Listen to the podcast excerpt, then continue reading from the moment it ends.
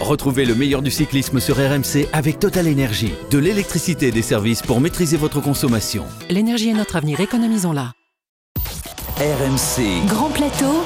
Pierre-Yves Leroux. Salut à tous, nous y sommes dans les premiers contreforts de la saison cycliste, là où les rendez-vous s'enchaînent, là où l'œil doit être aux aguets sur toutes les courses.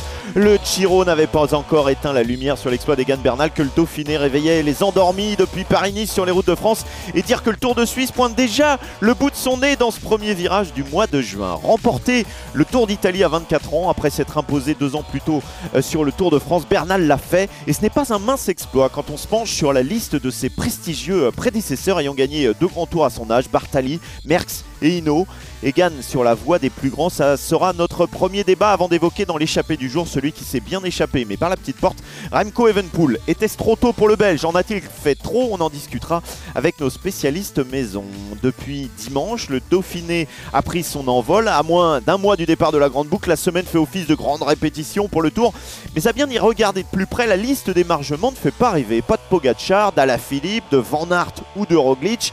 En hommage à cet éponyme notre partie de manivelle aura pour thème Les grands plateaux sont-ils le passé du Dauphiné? Son passé, lui, est plus brillant que son présent. On évoquera le cas Chris Froome avec une interview en français du quadruple vainqueur de la Grande Boucle qui peine une nouvelle fois sur les routes du Dauphiné. Un entretien qui aurait pu être réalisé dans la langue de Shakespeare par Arnaud Souk. How are you, Mr. Souk? Uh, very, very well. And you, uh, Je t'ai surpris là. Pierre non, non, non, pas du tout. Tu sais, j'avais un petit cours d'anglais juste avant et tu le sais très bien. C'est Ah, pour ça c'est d'ailleurs. ça. Ah, puisque Pierre Amiche et Christophe Cessieux sont une nouvelle fois en vacances, euh, mon cher Arnaud, nous ne serons que deux pour apporter la contradiction au champion de France junior 1964 des PTT, fidèle à son poste, Wow. évidemment. J'ai nommé Cyril Guimard. Bonjour Cyril. Oui, bonjour, bonjour. Donc en 1964, c'est bien vrai, il faut savoir que j'ai été cinq fois champion de France des ASPTT. Ah, Ah. Est-ce qu'il Eh faut oui. être un peu timbré pour remporter le championnat de France des PTT Euh, oblitéré surtout. Allez, on perd, on perd pas de temps, messieurs. Ça roule vite à l'avant du peloton. C'est parti pour la 16e étape de Grand Plateau. L'aigle de Zipakira commence à ressembler à un condor, je trouve. À 24 ans et 4 mois, Egan Bernal a déjà deux grands tours à son palmarès, messieurs. Et Arnaud, après une année euh, compliquée, le Colombien reprend sa marche en avant triomphale qui lui est promise. Absolument, et il rentre euh, déjà en dépit de son, jeune âge dans un club euh, très fermé avec ce doublé d'une très rare précocité. 24 ans, 4 mois et 17 jours, seuls deux coureurs avaient déjà réalisé à cet âge-là le doublé euh, Tour d'Italie, Tour de France dans l'histoire du vélo. L'italien Bartali et le cannibale belge Eddy Merckx. Ça vous donne un petit peu le niveau de celui que l'on surnomme l'aigle de Zipakira. Dans l'histoire récente, le plus précoce en la matière s'appelait Alberto Contador, mais l'Espagnol avait dû attendre euh, 25 ans et demi avant d'accomplir pareille performance. Bernal, au passage, euh, n'est que le 17e coureur à remporter au moins une fois ces deux grands tours, le premier non issu du continent européen.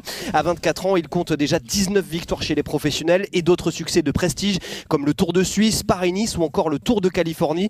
Un palmarès déjà XXL en dépit d'une année euh, 2020 quelconque. Il l'a d'ailleurs euh, dit un dimanche après sa victoire euh, sur le Giro. L'après-tour 2019 fut pour lui compliqué à gérer. Je n'avais que 22 ans. Gagner a changé ma vie. Je ne savais plus dans quelle direction aller. Je n'étais plus le même. J'ai réappris depuis à m'amuser sur le vélo. J'avais presque perdu la notion de victoire. Au point donc pour Bernal euh, de laisser quelques larmes couler, hein, notamment lorsqu'il s'empara euh, du maillot rose de leader à Campo Felice au terme de la neuvième étape de ce Giro. Les larmes de la joie évidemment dans une station de ski. Pierre-Yves, euh, dont tu le sais, le nom pourrait se traduire en français par les champs heureux. C'est magnifique ça. Oui, exactement. C'est magnifique. Campo Felice. J'avais rajouté, moi, dans ta liste Bernardino, parce que deux grands tours, il l'avait aussi fait, mais c'était pas le Giro, c'était euh, la Vuelta la 24 ans. Mais Euh, la même, la même année, et il n'avait pas encore 24 ans. Il Ouais. avait 23 ans et demi. Cyril, on a, on a douté du dos de Bernal euh, ces, ces derniers euh, jours, ces dernières semaines. Tu, tu penses qu'il a réglé ce, ce souci sur ce que tu as vu sur ces trois semaines? Oh oui, parce que sinon il n'aurait pas gagné le Giro. Alors maintenant, euh, il a eu des problèmes de dos. Euh, c'est peut-être Ça bien s'en va et ça revient, comme disait Claude Ça s'en va et ça revient, euh, c'est fait de tout petit rien. Non, je pense que c'est peut-être aussi de l'intox, euh, au cas où les jambes ne répondraient pas, pourrait toujours ressortir l'histoire du mal au dos.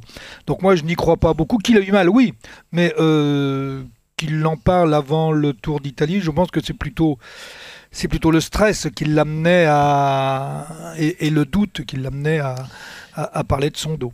Si on doit. Et au- Oui, Arnaud. Je, me permets juste de rappeler qu'on avait émis des, des doutes hein, ici même euh, à propos de, d'Egan Bernal, mais quand même qu'avec réalisé un début de saison assez in- intéressant, parce qu'il avait quand même terminé troisième des Strade Bianche, euh, ce qui n'était pas rien derrière Mathieu Van Der Poel et, Julien Alaphilippe, et puis surtout il avait fait un bon Tirreno Adriatico également. Donc euh, finalement, ça n'est que la continuité pour lui dans, cette première partie de saison. Il avait volontairement, je pense aussi, fait assez peu de jours de course avant. Cyril, quelles sont ses qualités par rapport aux autres jeunes prodiges là, dont on parle beaucoup évidemment autour, les, les euh, Evenepoel éventuellement, Van Aert, c'est des profils très différents. Lui, lui, il est bon partout. Ben, il est bon partout, oui, les autres aussi d'ailleurs, c'est ça qui est un petit peu Ouais. gênant. Euh, je je trouve que c'est un, un coureur qui a beaucoup de sérénité et que l'on voit euh, rarement euh, douter ou paniquer. On l'a vu une fois sur le Giro, mais le jour où il a, il a eu ce jour sans, ses adversaires directs, à l'exception d'un seul, ont perdu du temps sur lui. Donc il avait quand même une certaine sérénité et la marge qu'il avait était suffisante pour lui permettre de, de l'emporter. Mais c'est la dernière semaine, il était quand même pas aérien et à aucun moment il n'a fait de faute. Et c'est ce que j'avais déjà Ouais, mais- remarqué auparavant, c'est qu'il faisait rarement de faute. Ouais, mais tu vois, euh, Cyril, euh, je trouve que c'est un coureur qui justement sait parfaitement gérer ses temps forts et ses temps faibles. C'est-à-dire que les temps forts, il les a eu en début de course. Ça lui a permis de prendre beaucoup d'avance. Des temps faibles, il en a eu en fin de course. Et quand je dis ça, c'est pour le comparer directement à un Primoz Roglic qui, par exemple, l'an passé, n'a pas su sur le Tour de France gérer la totalité de ses temps forts. C'est-à-dire qu'au moment où il aurait dû écraser la course, peut-être en début de tour, bah, il l'a pas fait et il l'a payé au moment où il a pas su non plus gérer son temps faible. Donc il a beau avoir que, que 24 ans, euh, Egan Bernal, je trouve qu'il fait preuve déjà d'une maturité assez C'est impressionnante. peut-être aussi la force d'une équipe. Oui, et je pense qu'il faut revenir aussi un peu à l'équipe parce qu'on ne court pas tout seul. Et il faut revenir aussi au management. Vous savez, euh, la part de management dans le, dans le résultat, euh, il est lié au manager. Vous savez, c'est, il, faut toujours un chef. Et quand vous avez un chef qui, est, qui a un management euh, approprié aux différentes situations, aux différents euh, types de coureurs qu'il a dans son équipe, alors on va vers la gagne. Et je crois que le- le- le l'élément le plus important dans, surtout sur des courses de trois semaines, que ce soit pour Pogachar euh, ou pour Egan Bernal, euh, c'est quand même la qualité du management qui permet à un coureur de garder cette sérénité. Oui, n'empêche que Cyril, euh, il est passé totalement à côté l'année dernière de son tour. Et dans l'excellent Dans les secrets du Tour de France, paru aux éditions Grasset en 2012 pour la modique somme de 19 euros, je le rappelle, même, ton dernier chapitre, Cyril, s'intitule Le maillot jaune rend fou. Euh, c'est difficile de gérer la première année après une victoire. Et de façon euh, quand on l'a porté, même une journée, toi tu l'as vécu aussi en, en 72, tu fais référence aussi à Thomas Vauclair, à Laurent Fignon. Est-ce que, est que Bernal, il a été touché un peu par ce syndrome-là l'année dernière? Euh, il- a été touché juste après sa victoire, oui, par obligation. Alors, euh, pourquoi on a toujours euh, ce genre de- de phase dépressive qui arrive derrière, sauf si on va gagner le tour à 25 ou 27 ans, comme par exemple euh, Bobet, etc. Bon, Euh, parce qu'on a déjà beaucoup plus de maturité. Là, vous vous imaginez, vous êtes maillot jaune et en plus vous allez gagner le Tour de France. Vous savez que déjà euh, les derniers jours, les choses se passent différemment de ce que vous avez l'habitude, mais à partir du moment où vous êtes descendu, plus personne ne va vous parler comme avant. C'est-à-dire que même vos parents, même votre entourage vont modifier leur vocabulaire, euh, vont modifier leur, euh, leurs phrases. C'est-à-dire que d'un seul coup, euh, du bambin qui est là, euh, ou d'une veuve, du cousin, de l'ami, les gens vous parlent plus de la même façon, ne vous regardent plus de la même façon, ils vous mettent sur un piédestal, et d'un seul coup, eh bien, comme il y a une convergence à tous les niveaux, y compris vos patrons d'ailleurs, hein, y compris vos directeurs sportifs, y compris vos équipiers, eh bien, vous avez l'impression de vous envoler, mais vous pensez toujours être dans la réalité. Et là, il y a un temps où il faut absolument se réadapter. Alors, ça peut. Je parlais du management tout à l'heure. Alors, on peut éviter ce genre de choses. Et j'en connais qui l'ont, ont réussi à le, à le maîtriser. Mais à ce moment-là, il faut qu'il y ait quelqu'un dans l'entourage qui fait Oh petit là. Ouais. Oh petit là, t'es pendu au bout d'une corde. T'as plus, plus, les pieds sur terre là. La corde, elle va couper. Typiquement, l'exemple, le très bon exemple, enfin le très bon contre-exemple, je trouve, c'est Tadej Pogacar qui euh, a remporté le, le Tour. On, on s'en souvient à la veille de, de, ses 22 ans en septembre dernier et qui, bah voilà, a su parfaitement euh, confirmer euh, dans les mois qui ont, qui ont suivi, puisqu'il a déjà des, des succès de, de, de, prestige et notamment Liège-Bastogne-Liège cette année. Donc voilà, c'est ça, ça, fait oui, quand non, même. mais ça, il suffit qu'il ait eu dans son entourage Exactement, non, mais je des, des gens qui l'ont dit attention, on va te tanker là, hein, tu restes les pieds sur terre, et puis on va continuer à vivre comme avant. Regardez par exemple euh, Egan Bernal, dans les, dans les mois qui ont suivi, euh, il vivait en couple, et comme par hasard, le couple a aussi explosé. Donc ça, il y, y y a plein de choses derrière qui viennent se greffer. Si vous êtes, si vous avez autour de vous deux ou trois personnes là qui vous rattrapent par le pantalon et qui font reste là, regarde bien, la vie n'a pas changé. À partir de ce moment-là, on peut enchaîner. Tous euh, les jeunes messieurs ne réussissent pas leur entrée sur un grand tour et le moins qu'on puisse dire c'est que Remco Evenpool n'a pas été au niveau où on l'attendait. Le Belge lâché dans les chemins blancs, dans les descentes, dans les montées, a terminé son aventure trans- transalpine par un soleil au-dessus d'une glissière magnifique d'ailleurs. Evenpool comme un oiseau sans ailes, c'est notre échappée du jour. RMC, L'échappée. Arnaud, tu suis euh, évidemment attentivement l'arrivée du jeune protégé de Patrick Lefebvre dans le milieu professionnel. Comment tu analyses son passage décevant sur le Giro et puis son abandon là en troisième semaine? Bah, hum, comment comment l'analyser? Bah, Déjà, il n'y a, pas eu beaucoup de, de compétition hein, pour, pour Remco Evenpool depuis euh, son, sa, Sa chute, chute. hein, sur un Milan à San Remo en août dernier. Enfin, pas beaucoup, pas du tout même. Donc, Le Tour de bon, Lombardie. euh, déjà, euh, Tour de oui, Lombardie, bon, hein. euh, Ouais. non, Lombardie. Excusez-moi, Tour de, Lombardie, autant pour moi. Euh, donc il n'y a, pas eu de compétition pour lui de- depuis, euh, depuis ce- cette, euh, cette fameuse, euh, ce fameux monument du Tour de Lombardie. Donc c'était très très compliqué aussi de- de- d'arriver à, à jauger son, son niveau. Après, moi je le dis et je le répète, on a fait de Remco Evenpool une star un petit peu avant l'heure. Alors oui, c'est clair, il a démontré à plusieurs reprises qu'il était capable d'envoyer des, des- des puissances absolument phénoménales, de rattraper seul des, euh, des groupes, d'être en chasse-patate et, et de faire des choses absolument impressionnantes. Après, oui, on dit il a gagné certes euh, quatre, euh, les quatre compétitions qu'il a disputées euh, avant, enfin au début de sa carrière professionnelle. Oui, d'accord, mais enfin bon, ça restait quand même des compétitions. Je suis désolé, un petit peu de, de- de second rang, on va dire. hein, je pense au Tour de San Juan par exemple.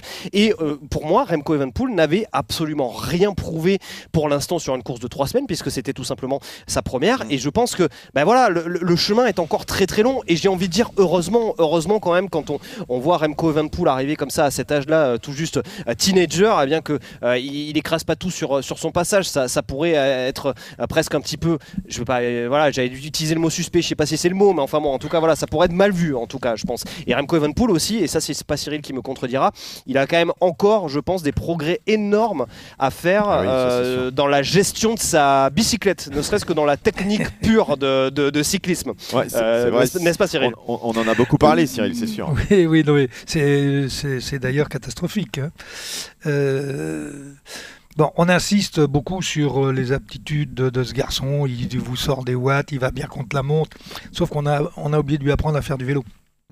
C'est quand même très gênant. Alors, il aurait pu gagner son premier grand tour. Parce qu'il faut quand même revenir à sa chute sur le, Tour de Lombardie. Sans cette chute, il aurait fait un début de saison, on va dire, normal. Il aurait participé au classique en Belgique, quelques courses à étapes. Il serait euh, euh, arrivé avec un autre état d'esprit euh, et puis une autre condition physique au départ du Giro. C'est pas lui qui a perdu le Giro. C'est pas lui qui a été mauvais sur le Giro. C'est qu'on n'aurait jamais dû le mettre au Giro. Ouais. D'ailleurs, on- voilà, euh, alors on, On aurait dû le mettre par exemple là sur un Tour de Suisse ou sur un Dauphiné, éventuellement un Tour de France derrière. Bah, tenez, imaginons qu'on lui fasse un parcours à peu près logique. Pour le remettre dans le coup, bah, on lui faisait faire euh, euh, le- les boucles de la Mayenne. Euh, derrière, euh, on le mettait euh, au Tour de Suisse. Et après, on voyait s'il pouvait faire le Tour de France. Il faut quand même que je vous rappelle une chose. C'est que Bernard Hinault n'a participé à son premier Tour de France qu'à 23 ans et demi. Et que je lui ai interdit de le faire. J'ai pris la décision, en accord avec lui, parce qu'on avait bien débriefé là-dessus, de ne pas le faire faire en 1977, malgré les pressions euh, que, que- que- auxquelles j'ai été confronté. Parce qu'il n'était pas, il pas suffisamment mature biologiquement, physiologiquement. Oui, mais Voilà. c'était une autre époque. euh, Cyril, tu Non, dis non, en même non. temps que les jeunes, ils arrivent plus tôt. Regarde Pogacar, euh, qui, qui, qui bat le record de Bernal, qui était le plus jeune du Tour de France. Maintenant, c'est Pogacar. Il faut bien un jour qu'il vienne aussi. Non, mais c'est pas. Quel est le, le problème, c'est qu'il ne faut pas raisonner par rapport à, à- à un certain nombre de courses, c'est par rapport à l'individu que vous avez en face de vous. C'est pas mathématique. Faut pas, faut pas, faut, faut pas comparer euh, Hino à Evenepoel. Alors, euh, on peut le faire. Euh, Rappelez-vous aussi, ça remonte quand même aux années 78. Euh, ça veut dire que ça fait quand même un peu plus de 40 ans et que les, les je veux dire, la, la- la vie sociétale n'était pas celle d'aujourd'hui. On- on- euh, moi, quand je suis arrivé, euh, moi, je suis un enfant qui est né après la guerre. On n'avait donc pas le même vécu, la même expérience. On n'a même pas de télévision. Bon, donc il faut reprendre, c'est l'individu qui est en face de vous qui est important. C'est pas ce qu'on peut en dire à droite, à gauche euh, et, et faire des comparaisons. Euh, bon, un Pogachar, il arrive, il est mature. Egan Bernal, il arrive, mais il pète les plombs euh, derrière. Evenepoel, euh, on a tout simplement oublié de lui apprendre à faire du vélo. Et ça, c'est un des du foot problèmes. aussi jusqu'à ses euh, 16-17 ans. Il y a hein, c'est 4 ans. Mais, ouais. euh, mais heureusement. Non, non, mais c'est même ça qui lui permet d'avoir plus que Oui, s'il oui. avait fait les écoles de cyclisme. Euh, il, faut être clair, parce que ça veut dire que dans le foot, on travaille des qualités euh, physiologiques euh, à des niveaux supérieurs que ce qu'on fait chez les mômes, nous, en matière de, en matière de, de formation dans, les écoles, dans les écoles de vélo. Bon. Alors, vous avez ce coureur, on oublie de lui apprendre à piloter son vélo. Euh, on oublie euh, de lui apprendre à faire, euh, à faire des trajectoires, à prendre l'abri parce qu'il est toujours dans le vent. Et, on le met au départ d'un grand tour qui est l'épreuve la plus difficile. Il est obligé d'exploser. Alors que Pogachar, il, avait fait lui du, VTT, également Egan Bernal. D'ailleurs, vous allez dans les palmarès des championnats du monde, etc. Vous les trouvez. Donc, euh, c'est des coureurs qui ont déjà eu une formation qui leur permet d'être en avance avant euh, bah, les coureurs qui ne, qui ne rentrent pas dans cette, dans cette dimension. Voilà pour le, le bilan du Giro, messieurs. Il faut qu'on avance, ça roule. On va traverser les Alpes pour se diriger vers la région euh, Rhône-Alpes, terre de préparation du Tour de France. Sur les dix derniers critériums du Dauphiné, le vainqueur s'est imposé cinq fois également sur le Tour de France la même année, mais seulement une fois sur les quatre dernières éditions avec Garin Thomas en 2018. Avec la concurrence du Tour de Suisse ou celui de Slovénie, le Dauphiné est-il encore la vraie répétition du Tour de France? C'est le sujet de notre partie de manivelle. RMC, La partie de Manivelle. Ah, vous avez vu Desmar sur les boucles de la Mayenne, Carapace en Suisse, Pogacar en Slovénie, Roglic dans son canapé. Euh, le Dauphiné ne fait plus euh, recette, hein, on a l'impression, Arnaud. Est-ce que tu peux nous expliquer les raisons de ce désamour? Est-ce que c'est conjoncturel ou est-ce qu'il y a une nouvelle donne qui est amenée à durer? Moi, je pense qu'il faudra, faudra attendre l'année prochaine. Je suis désolé, hein, vous reviendrez dans un an pour, euh, pour, pour, sa- pour le savoir. Il faudra attendre l'année prochaine parce que, franchement, euh, bon, là cette année, le, le Dauphiné quand même euh, souffre déjà de la concurrence avec le Giro parce que le Dauphiné a été avancé d'une semaine en raison de l'avancement euh, du Tour de France également d'une semaine parce que les JO, justement, l'épreuve des JO se déroulera le, le 25 euh, juillet. Si je raconte pas de, de, de- de bêtises, je sais plus si c'est le 24, le 25 ou le 26, mais enfin bref, à, à ce, à ce moment-là. Donc, donc déjà, euh, bah, tous les gars qui étaient sur le classement général du Giro, les Egan Bernal, les euh, Vincenzo Nibali, les Damiano Caruso, euh, euh, Vlasov, Yates, Almeida et compagnie, bah, ils sont pas là. Après, il y a des garçons, tu l'as dit, tu parles de la concurrence du Tour de Slovénie. Tadej Pogacar était supposé au départ faire ce critérium du Dauphiné. Il a pré- préféré finalement aller sur son tour national parce qu'il aimerait bien le, rencontrer. Primoz Roglic nous a annoncé, lui, que eh bien, depuis Liège-Bastogne-Liège et jusqu'au Tour de France, il ne serait pas sur sa bicyclette. Julien Alaphilippe, lui, eh bien, sa, sa compagne euh, Marion Rousse est sur le point euh, de donner naissance à, à leur premier enfant. Donc voilà, ça fait quand même tout un tas de, de choses, de, tout un tas de, de raisons, on va dire, un petit peu diverses pour lesquelles eh bien, on a un, un plateau finalement assez réduit. Mais enfin bon, on a quand même Geraint Thomas hein, cette année, on a quand même Alejandro Valverde, on a quand même Miguel Angel Lopez, on a Steven Kruijswijk, on a Wilco Kelderman, on a Chris Froome, on en reparlera, Nero Quintana, Guillaume Martin, David Godu. Mais c'est vrai, c'est vrai que euh, ça semble. Oui, mais il n'y a pas la Philippe, il n'y a pas Van Der Poel, il n'y a pas du oui, oui, bah oui, c'est ce que, ce que j'expliquais juste avant. Bah écoute, justement, j'ai posé la manque de- ça manque de stars. Eh oui. Oui, bah alors écoutez, euh, selon Vincent Lavenu, euh, que j'ai pu interroger euh, hier, hein, le manager général de, de l'équipe française H2R euh, Citroën Team, euh, les, les raisons, ou en tout cas voilà, une tentative d'explication. euh, Vincent Lavenu. Concernant surtout les meilleurs coureurs, on voit bien que c'est un peu la mode depuis, de- quelques années, depuis Froome d'ailleurs, hein, qui avait un peu lancé cette, cette mode-là, c'est de faire des stages en altitude, de ne pas courir et de passer son temps à s'entraîner, en imaginant que la gestion du Tour de France sur trois semaines euh, est important d'arriver sur la dernière semaine avec euh, beaucoup d'énergie. Donc c'est un choix. Par, exemple, Evenepoel a fait ça aussi en vue du Giro, ça- n'a pas marché. On verra ce que Roglic et, et puis euh, vont faire sur le Tour de France. Leurs équipes ont, semble-t-il, l'habitude de bien gérer comme ça. On verra, on verra ce qu'il en sera. Chris Froome, Chris Froome, il a souvent fait le doublé quand même hein, ces dernières années. Trois fois, je Eh crois, oui. si je ne oui, raconte pas oui, trois fois de, bêtises, puisqu'il gagne en 2015, 2016 et 2013. Et ces trois années, effectivement, il a remporté le Tour de France. Ouais. Donc euh, euh, il a- Wiggins l'avait fait aussi. le- le- le- En 2012. l'histoire des stages, c'est quand même assez rare, je trouve, Cyril. C'est- peut-être une alors, mode, mais euh, Oui, il y, a- y y la- même. il y a la mode des stages, mais jusqu'à ces dernières années, on courait quand même avant le tour. Oui. Donc on faisait au minimum une course à étapes de 4 ou 5 jours euh, et quelquefois une épreuve en ligne comme le, le championnat euh, national. Donc on n'arrivait pas vierge de toute course sur euh, deux mois. Euh, Roglic, euh, Roglic le tente, euh, bon, ben, on verra euh, si ça marche. Mais je pense que la situation cette année est... Et ça vient d'être rappelé euh, c'est par Arnaud. particulier, quoi. c'est on est dans une situation conjoncturelle qui par obligation nous amène à cela en dehors de Roglic si on veut. Mais entre les coureurs qui sont autour d'Italie euh, euh, et qui peuvent donc pas être euh, sur, sur le Dauphiné etc etc euh, j'ai envie de dire il manque il, il manque personne puis si vous ajoutez euh, Thibaut Pinot qui court pas non plus euh, donc on est dans une situation un peu particulière je pense qu'elle ne se reproduira pas sauf si on est encore confiné pendant un an mais quand Oui, voilà. quand les choses vont reprendre normalement au niveau des calendriers, eh bien à partir de ce moment-là, les choses vont reprendre leur place. Et puis un certain nombre auront peut-être tiré euh, des enseignements de ces deux années. Mais est-ce que ça va nous amener à des choses également un peu particulières sur le Tour de France C'est-à-dire avec des garçons qui ne se sont pas confrontés beaucoup euh, les uns aux autres. Je pense même aux sprinteurs, par exemple. Euh, parce que là, le plateau euh, du, du- du sprint sur le Dauphiné... Ah bah là euh, le plateau du sprint c'est j'allais dire catastrophique ça serait faire injure ça serait faire injure aux sprinteurs qui sont là Ah, mais bon c'est vrai que Sonny Colbrelli Alexander Christophe Alex Aramburu Clément Venturini Fabio Jacobsen qui fait pas les sprints Mats Pedersen qui passe pas une difficulté en montagne et puis Nils Politz c'est vrai que ça fait quand même très très peu ouais, au niveau des Ouais. Carlos Barbero également pour pour Kubeka enfin bon c'est assez peu ouais. Toi qui étais sprinter, Cyril, t'aimais bien euh, te chauffer un peu euh, avec les autres quand même pour se jauger? Oui, bah, c'est nécessaire, ne serait-ce qu'au niveau des réflexes. hein. Oui. Euh, surtout maintenant où en plus c'est pas seulement que les vôtres, mais ceux de votre train. Donc euh, c'est vrai, mais bon. euh, sur le Tour d'Italie, ils n'étaient pas nombreux non plus. Seulement quand vous emmenez des sprinters euh, sur le Tour de Suisse ou le Dauphiné, euh, et que dans votre propre équipe vous avez quelqu'un qui joue le classement général, Ouais. on peut pas mettre un train, euh, euh, un train à Sam Bennett euh, si euh, à côté vous avez un équipier qui peut gagner euh, le classement général. C'est-à-dire que là, il y a vraiment euh, et comme il n'y a pas suffisamment de courses puisque de nombreuses courses ont été annulées, on se retrouve là aussi quelque part dans un problème conjoncturel. Les sprinters. Bah, les sprinters sont un petit peu sevrés. Heureusement, on avait les boucles de la Mayenne euh, cette semaine. Oui. et, et le Tour de Slovénie, ça vaut quoi?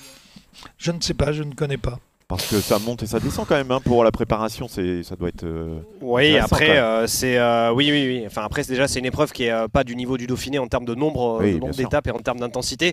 Euh, bon, j'imagine que si le- voilà, c'est c'est ce que j'allais dire. J'imagine que si le Tour de Slovénie était euh, si couru que ça, on aurait, on aurait quand même d'autres, un autre plateau sur ce tour-là. Mais après, Pogacar, lui, euh, il regarde chaque épreuve avec euh, la même volonté, celle de gagner. Que ça s'appelle Tour de France ou Tour de Slovénie, lui, il a envie de gagner. Il a envie de tout gagner. Donc c'est pour ça aussi qu'il allait sur le Tour de Slovénie, parce que la question lui avait d'ailleurs été posée. Euh, voilà, oui, remporter son Tour national, ça l'intéresse aussi. Donc, euh, donc voilà, je pense que c'est aussi Oui, la non, raison qui va pousser peut-être à. là- on peut le comprendre. hein. Oui, oui, non, mais je, je suis complètement d'accord. euh, il rend hommage à Juste son par pays. contre, pour, pour, pour revenir sur, les, sur, le, sur le plateau des, des sprinteurs, hein, sur, euh, sur ce critérium du, du Dauphiné. euh, T'en as trouvé un autre euh, Non, c'est pas ça, non, mais je, je- je veux dire, c'est quand même. Allez. Plutôt normal que les sprinteurs ne viennent pas. Euh, si tu veux, je regarde les, euh, les dénivelés positifs qu'il y a sur euh, chacune des, euh, des étapes. Et par exemple, aujourd'hui, c'est une étape qui est supposée être plate et donc une étape qui, a priori, on reviendra tout à l'heure à un sprinter. Et j'ai envie de dire à Sonny Colbrelli parce qu'il a tellement écrasé la, la concurrence sur les deux premières étapes qu'il n'a pas remporté, mais à chaque fois il a réglé les sprints des pelotons. Là, il y a quand même 2150 mètres de dénivelé positif aujourd'hui. C'était hier, c'était euh, 3100, avant-hier, c'était 2500. Enfin bref, c'est Ouais, enfin, pas rien il y, y il y hein, avait éventuellement deux étapes à se mettre dans la poche quand même. oui, mais enfin bon, euh, Pour se- pour voilà, se c'est- préparer. Tu, tu- tu penses à celle de Saint-Vallier par exemple, oui, c'est à se mettre dans la poche, mais tu as quand même trois troisième catégories, un quatrième et un deuxième catégorie, et 2800 mètres de dénivelé positif, positif dans la journée. Bon, il y en a un en tout Voilà. cas qu'on qu'on- qu'on verra pas sur les sprints parce qu'il c'est vrai qu'il a décidé de revenir souffrir sur les routes du Dauphiné euh, qui l'avait traumatisé il y a un an. C'est Chris Froome qui est à la recherche de ses sensations envolées lors de la reconnaissance de la quatrième étape du Critérium l'an passé. Fracture ouverte, hein, on le rappelle, du fémur, fracture au coude et aux côtes. Est-ce qu'on peut courir après son passé? Eh bien, c'est un nouvel échappé pour la journée. RMC, l'échappée. Ouais, on est comme ça, deux échappés dans la journée. On évoquait il y a quelques minutes euh, les difficultés de Remco Evenpool à retrouver son niveau neuf mois après sa chute sur le Tour de Lombardie. Christopher Froome vit également, oh, allez, on peut le dire, un calvaire hein, depuis un an. Arnaud, tu l'as rencontré au départ de Brioude lundi. Dans quel état d'esprit se trouve le Britannique? Écoute, c'est euh, compliqué de, de donner son état d'esprit. On sent qu'il n'est pas véritablement confiant. Et d'ailleurs, les, les premières grandes difficultés hier du Dauphiné, eh bien, euh, voilà, euh, ont confirmé cette sensation quand même, cette difficulté euh, de euh, Christopher Froome à retrouver son coup de pédale. Euh, pour trouver trace de sa dernière très grande victoire, il faut quand même remonter au Tour d'Italie en 2018, lors duquel il avait notamment marqué les esprits en écrasant la course au terme d'un raid solitaire de 80 km, au bout duquel il remportait avec 3 minutes d'avance sur Richard Carapaz. Tout le monde s'en souvient, la 19e étape à Bardonnec.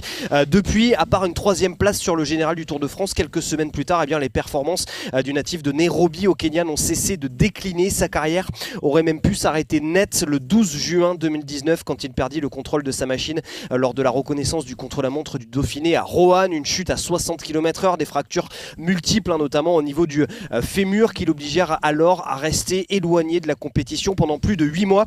Depuis, si Christopher Froome est remonté sur un vélo, ses performances, elles, n'ont rien d'un quadruple du Tour de France. Christopher Froome. Pour moi, je pense chaque jour, euh, jour à jour, et euh, j'espère de- d'améliorer mon, mon condition avant, le tour. En ce moment, mon plus, gros objectif est pour retourner au niveau que j'avais avant, avant la chute. Je fais mon travail un maximum. C'était une euh, grosse blessure et petit à petit, je reviens, mais c'est pas quelque chose que je peux faire en une semaine.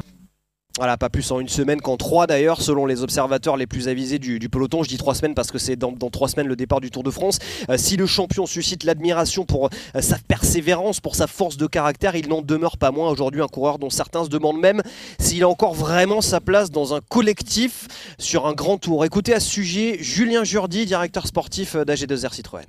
C'est un grand nom et c'est clair que ça fait beaucoup de peine de voir un coureur comme, lui euh, batailler, euh, parce qu'on sait qu'il met beaucoup d'investissement dans sa préparation. Et honnêtement, ça fait mal au cœur de, le voir lâcher.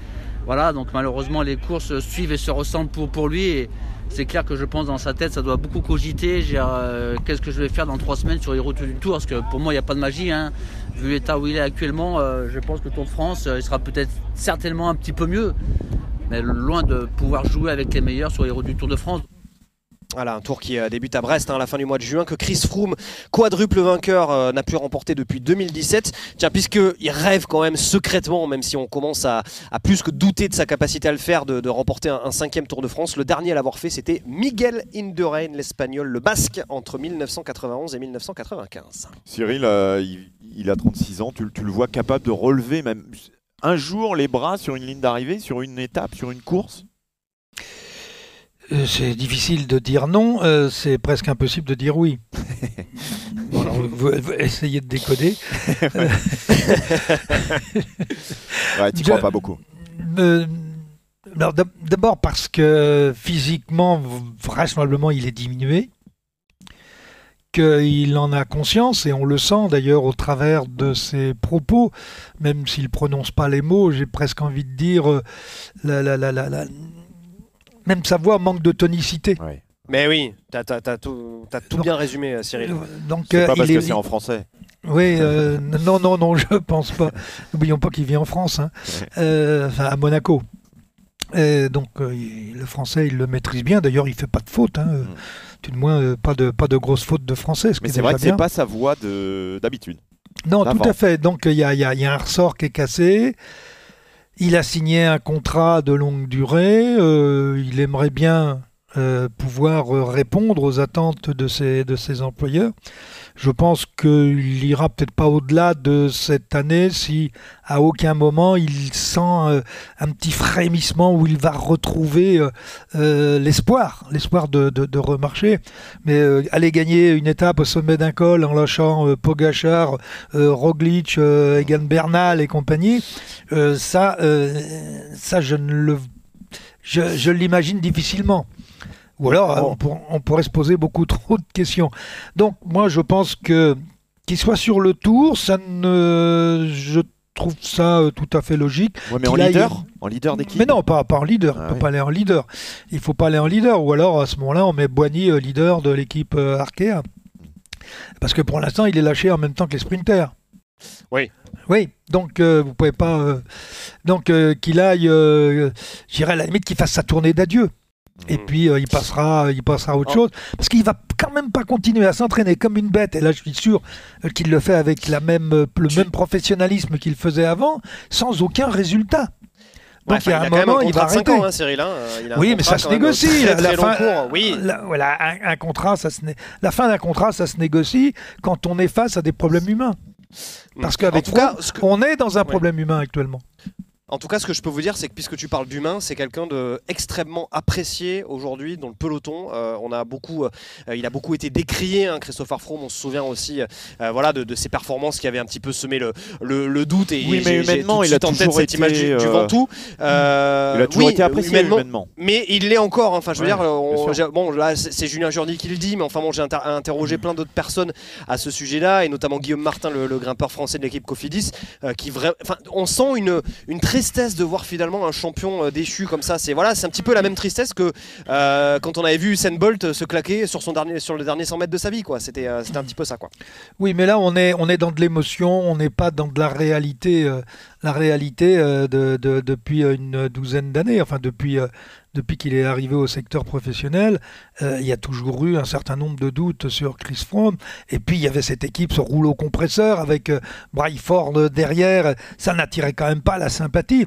Et j'ai plutôt, envie, plutôt envie de dire aujourd'hui que euh, le discours qu'on tient euh, sur Chris Froome, c'est ne tirez pas sur l'ambulance. Oui, oui, c'est un peu ça. Mais, mais, mais humainement, le personnage a toujours été plutôt sympathique. C'était pas Lance Armstrong. Mais personne ne le connaît. Oui, enfin nous on a eu l'occasion de le côtoyer quand même. Euh. Oui, mais dans sa vie, dans comment, euh, où. Euh, attendez, c'est pas parce. Savez, les, gens que vous interviewez sur les, dans les zones techniques du Tour de France ou d'ailleurs, c'est d'abord un coureur cycliste, un champion qui est là. C'est pas c'est pas l'homme que véritablement vous allez découvrir. Vous allez le découvrir si vous allez vivre quelques jours chez lui. Euh, moi, je me souviens, par exemple, quand j'ai fait signer le contrat de Greg Lemon, euh, je connaissais ses résultats, je l'avais vu sur deux ou trois courses. Avant de signer le contrat final, je suis parti vivre chez lui avec Bernard Hinault et Jean-Marie Leblanc. On est allé passer plusieurs jours et on est revenu avec un papier signé. Et avec des bottes. Et avec des bottes. Très belles bottes que je ne sais plus où elles sont passées d'ailleurs. voilà. Non mais je veux dire, euh, l'homme en tant que tel, l'homme dans l'intimité, l'homme dans sa famille. Euh, c'est pas parce que vous venez avec une caméra et que vous filmez quelqu'un chez lui. On est toujours en représentation, il faut quand même le dire. Il faut quand même pas se cacher. On est tous un peu cabots et puis on joue dans une pièce. L'homme, personne ne le connaît.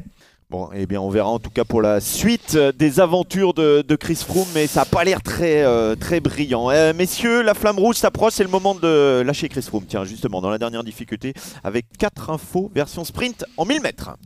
La flamme rouge et à 950 mètres de la ligne, le mercato dans le vélo est déjà lancé un nom résonne dans une équipe française. Peter Sagan pourrait porter l'an prochain les couleurs de l'équipe Total Direct Energy. Un gros coup pour Jean-René Bernaudot alors que les, négociations avec la Deceuninck ont échoué après Terpstra et Boasson Hagen et si un triple champion du monde signait en Vendée? Et à 750 mètres de la ligne, on pourra noter le retour tiens, de Lilian Calmejane, le coureur d'AG2R euh, euh, Citroën qui va reprendre la compétition sur le Ventoux Dénivelé Challenge le 8 juin prochain. Ça sera deux jours pile avant la présentation de 6 des 8 coureurs de l'équipe pour le Tour de France. Le Français euh, n'a plus couru depuis Tirreno Adriatico le 16 mars dernier. Il s'était fracturé le pied droit le 22 mars lors d'un accident domestique. 300 mètres et Arnaud Desmar peut chanter 1 et 2 et 3-0 face aux autres sprinteurs. 3 victoires d'étape sur les boucles de la Mayenne pour le Picard, une première dans l'histoire de la course créée en 1975. Un département où Desmar ne brillera sans doute pas dans un mois. L'étape du Tour de France entre Changé et Laval, c'est un chrono de 27 km. Et puis quasiment sur la ligne, les Jeux Olympiques euh, bah, seront-ils encore amputés euh, d'une euh, des stars, l'Italien Vincenzo Nibali? Oui, a priori, le sélectionneur transalpin Davide Cassini eh bien, a, décidé de se passer du squal de Messine, estimant que la situation du coureur était beaucoup plus délicate aujourd'hui qu'elle ne l'était en 2016. On rappelle quand même que Julien Alaphilippe fait l'impasse sur ces Jeux Olympiques et qu'Egan Bernal a laissé planer un large doute sur sa participation à l'épreuve en ligne. Aujourd'hui, Cyril, laquelle tu retiens Eh bien, moi, je vais revenir euh, sur Total Direct Energy, Jean-René Bernaudot et Peter Sagan. Oui. Parce que l'information, elle est sortie, elle n'a pas été relayée d'ailleurs, ou pratiquement pas. Euh, et lorsqu'on parle de tous les cours qui pourraient venir euh, euh, chez Total Direct Energy, euh, ça veut dire qu'il faut doubler le budget. Alors, ou Total, et- Total Direct Energy est d'accord pour vraiment mettre au pot et doubler le budget, et à ce moment-là, Jean-René va se retrouver pratiquement avec une, une des trois ou quatre plus grandes euh, équipes du World Tour, sauf qu'ils ne sont pas dans le World Tour. Oui, mais c'est ça le problème. Mais est-ce que c'est pas l'avenir? Bah, Euh, oui, mais attendez, bon, je Alors, sais que je, je sais qu'on achète sa, je sais qu'on achète sa place en World Tour. On va pas la chercher à la pénale. Et ça, c'est Monsieur Verbruggen qui l'avait institué il y a un peu plus tr- euh, quarantaine d'années. Euh, sur le plan sportif, ça me gêne, mais enfin bon, c'est comme ça. Euh, en plus, ils sont en deuxième division. Mais ça gêne pas Sagan. Quand vous avez Sagan dans votre équipe, euh, vous serez invité. Alors, donc c'est pas c'est pas le Non, et problème. puis surtout que Bora était en deuxième division au moment où il a signé il y a quelques années. Voilà. hein, donc, et le, le- non, mais le souci par contre, Cyril, et c'est la raison pour laquelle quand même Patrick Lefebvre euh, euh, n'avait visiblement pas voulu le, le prendre chez De Koning Quickstep, c'est que euh, Peter Sagan, il, il- il- il- on va dire, il euh, fait de sa venue, euh, bien la venue obligatoire également de, son, il- de, son- de son, euh, type, de son team, de son team, pardon. voilà, parce de que- son team, de Danielos, voilà. Ben oui, mais, quand même, vous avez- tout un tas de personnes qu'il va falloir faire venir avec, quoi. Ouais, alors ce qui est important chez Peter Sagan, c'est ce qui se passe également avec Van Der Poel. C'est-à-dire qu'ils ont leur team. C'est pas un coureur qui signe dans une équipe, c'est voilà, moi j'ai mon team, je signe dans votre team. Oui. Puis des coureurs et des, des Et, les- membres et de les staff coureurs, également. vous venez avec mes coureurs, euh, moi je viens avec euh, euh, mon mécano, mon soigneur, Bah, mon ce- chauffeur, voilà. Ce que Euh, Quintana a fait chez à Samsic. Hein. Oui, mais on est, observez bien cette euh, dérive. Demain, Julien Alaphilippe pourrait exactement faire la même chose. Bien sûr. C'est-à-dire que Avec son cousin, avec, Pogacar peut faire exactement la même chose. C'est-à-dire qu'il y a un moment, eh bien, vous aurez un contrat de prestation avec votre équipe. Ça nous C'est-à-dire fera, que ça nous fera Cyril une bonne partie de manivelle. Il est l'heure là, il faut se quitter maintenant. hein. Ah oui, c'est Ah, vrai qu'on a- bah euh, Bah oui, on- Putain, on a- Ah ouais, on la là- flamme là, rouge. on- et- Là, on est coupé tôt là, hein, euh, sur, sur le timing prévu là. hein. Ah Allez, ouais, non. merci, merci beaucoup messieurs. Pensez à la récupération, il y a le Dauphiné, il y a le Tour de Suisse, on se retrouve évidemment la semaine prochaine. On se rapproche du Tour, c'est passionnant. Retrouvez le meilleur du cyclisme sur RMC avec Total Énergie. De l'électricité et des services pour maîtriser votre consommation. L'énergie est notre avenir, économisons-la.